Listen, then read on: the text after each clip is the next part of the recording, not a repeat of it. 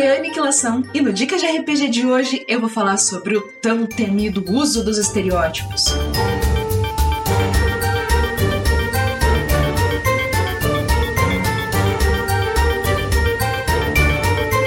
Mas afinal de contas, o que é um estereótipo? Segundo a fonte muito segura, muito utilizada, chamada Wikipedia, que eu acabei de pesquisar, o estereótipo é o conceito ou imagem pré-concebida padronizada, generalizada, estabelecida pelo senso comum. Em termos de RPG, é aquilo que a gente já espera de um determinado tipo de personagem.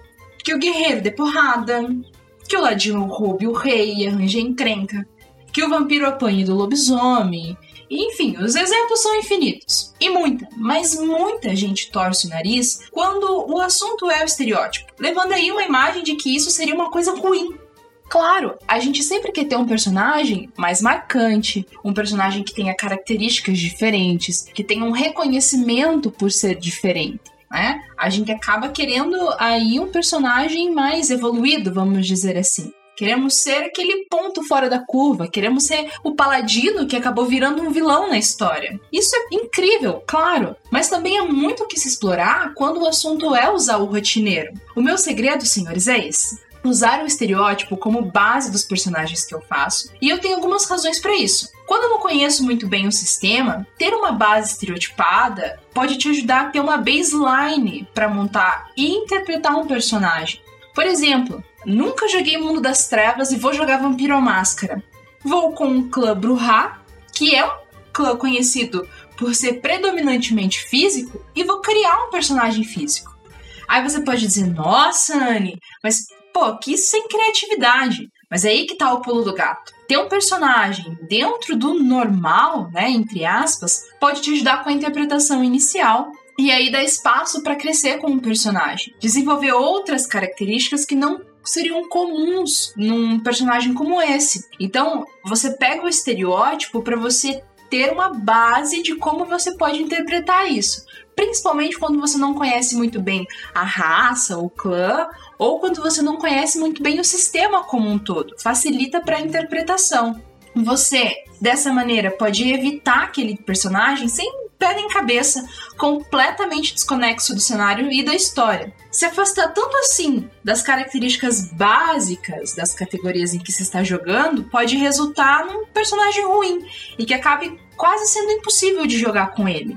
Às vezes a gente quer um personagem tão diferente que a gente se afasta das características principais. A gente acaba se afastando dos estereótipos e isso pode ser também ruim.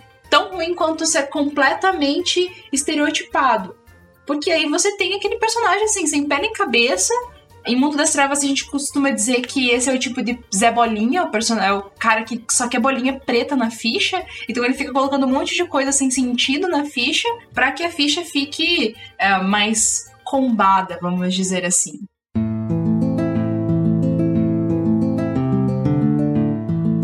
Dicas de RPG é um oferecimento da Bardos Shop, bardosshop.com.br.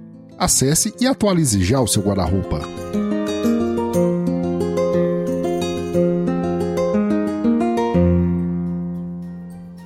jogador aproveite do estereótipo para ajudar a criar personagens que têm potencial para o futuro e use isso de maneira inteligente nas interpretações. Busque os estereótipos até para entender como o seu personagem se sente em relação a outros personagens. Uma coisa que o mundo das trevas faz muito bem é que em todas as suas seus clãs, raças, tribos, sempre tem é, o que é que o seu personagem pensa dos outros personagens, né, das outras tribos. Isso é legal para você colocar dentro da sua interpretação o que é que você sente em relação aos outros personagens da mesa, em relação aos NPCs, até para você saber como os outros NPCs vão tratar você, porque eles também são independentes, eles também têm um tipo de visão.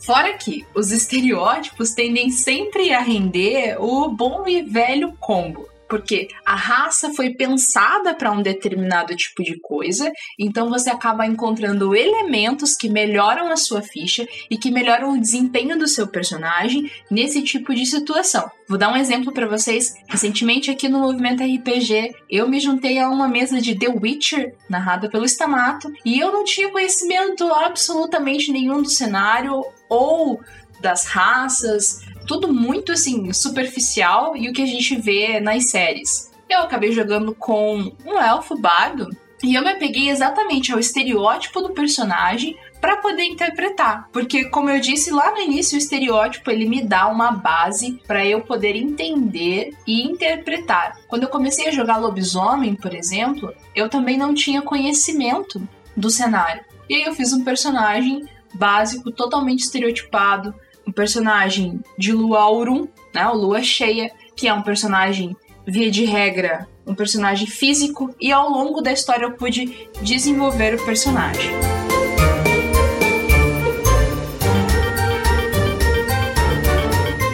É isso, pessoal. Eu vou ficando por aqui. Eu espero que tenha te ajudado de alguma forma. E agora eu passo o dado pro próximo mestre.